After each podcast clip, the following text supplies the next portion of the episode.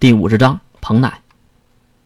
物语类聚，月以群分。啊，对不起，我来晚了。我们班正在准备校庆，我的衣服都没换，就月接过了三队长递过来的大型浴巾，顺手披在了自己的身上。由于刚才的战斗，让身上的衣服已经破破烂烂了，再加上这里是北方，夜晚很冷，确实晚了点儿。不过真没想到。你会从飞机上跳下来？三看了看身后跑道上的战斗机，驾驶员也是刚刚在飞机里出来。那几个能力者是？月指的是牺牲的那几个逆行者。三队长听到月的话，用力的吸了一下嘴边叼着的香烟，然后用手弹了弹烟头上的灰。几个？哼，是十六个。一瞬间就剩下一个了。你要是再晚来几秒钟，魔兽就把他们全灭了，全军覆没。这可是一只连排名都没有上榜的垃圾魔兽，至于吗？对了，你们军队也参战了？月看向那远处的残骸，里面有很多装甲车的碎片。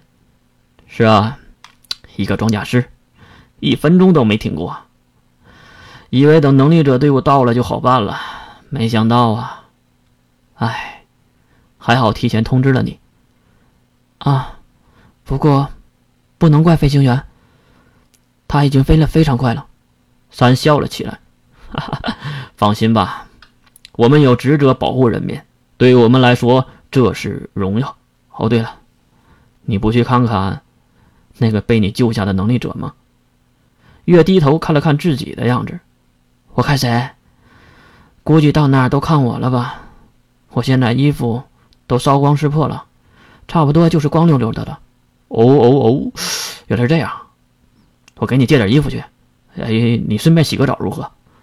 嗯，好吧。说罢，三队长带着月来到一个临时搭建的军事用房，虽然是可以移动的，但是里面可是非常现代化。几乎一应俱全的生活空间。再看房间的尽头，是一个贴着浴室这样的手动门，门上的玻璃已经沾满了水蒸气。月心里在想，一定是提前给他放好的热水。哎，真是贴心呐！不管那么多了，反正三队长去借衣服了。月撕开了已经破破烂烂的内衬衣服，扯出一条蒙在自己的眼睛上。然后拧开了房间的把手，一股热气腾腾、让人舒服的水蒸气扑面而来。月靠边脱掉了衬衣底裤，走进了更里面的一个门。这门是拉门，几乎是全玻璃制品。至于为什么月蒙上眼睛还能看到，其实很简单。如果靠眼睛和魔兽战斗的话，月不知道死了多少次了。啊！一个女孩的声音差点让月跳起来。刚才月竟然没有感知到里面有人。你是？听声音应该是个年轻的女孩，而且还战战兢兢的声音。抱歉，我我我没看到里里面有人。月连忙道歉，心里还在想：这下完了，他不会喊抓流氓变态吧？而听到的竟然是女孩的笑声。哎，你眼睛都蒙上了，你怎么可能知道里面有人呢？蒙了眼睛的月也能感知到人的，不过刚才月为什么没有感知到他呢？抱歉啊，我马上出去。月摸索着后面的门，并且拉开门就要出去。都是女孩，一起洗吧，我还能帮你搓搓背。啊？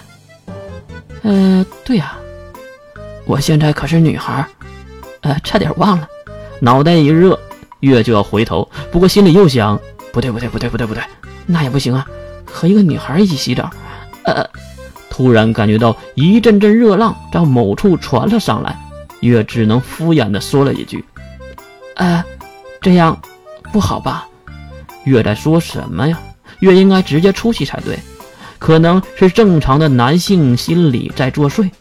没事的，来，看到月没有动，对方直接走过来，把月又拉进了浴室。他顺势打开一个淋浴的阀门，一道温水从上面降了下来。他扶着月，让月在淋浴头的正中间，并轻轻地清洗的月身上的污垢。你的皮肤很好啊，啊，是是是吗？月磕磕巴巴地应付着。头发也好顺滑，好长，好漂亮的银发呀！女孩捧起了月的头发，温柔的揉搓着，并且帮月的头上撒上了洗发露。啊，等等，银发？你叫什么？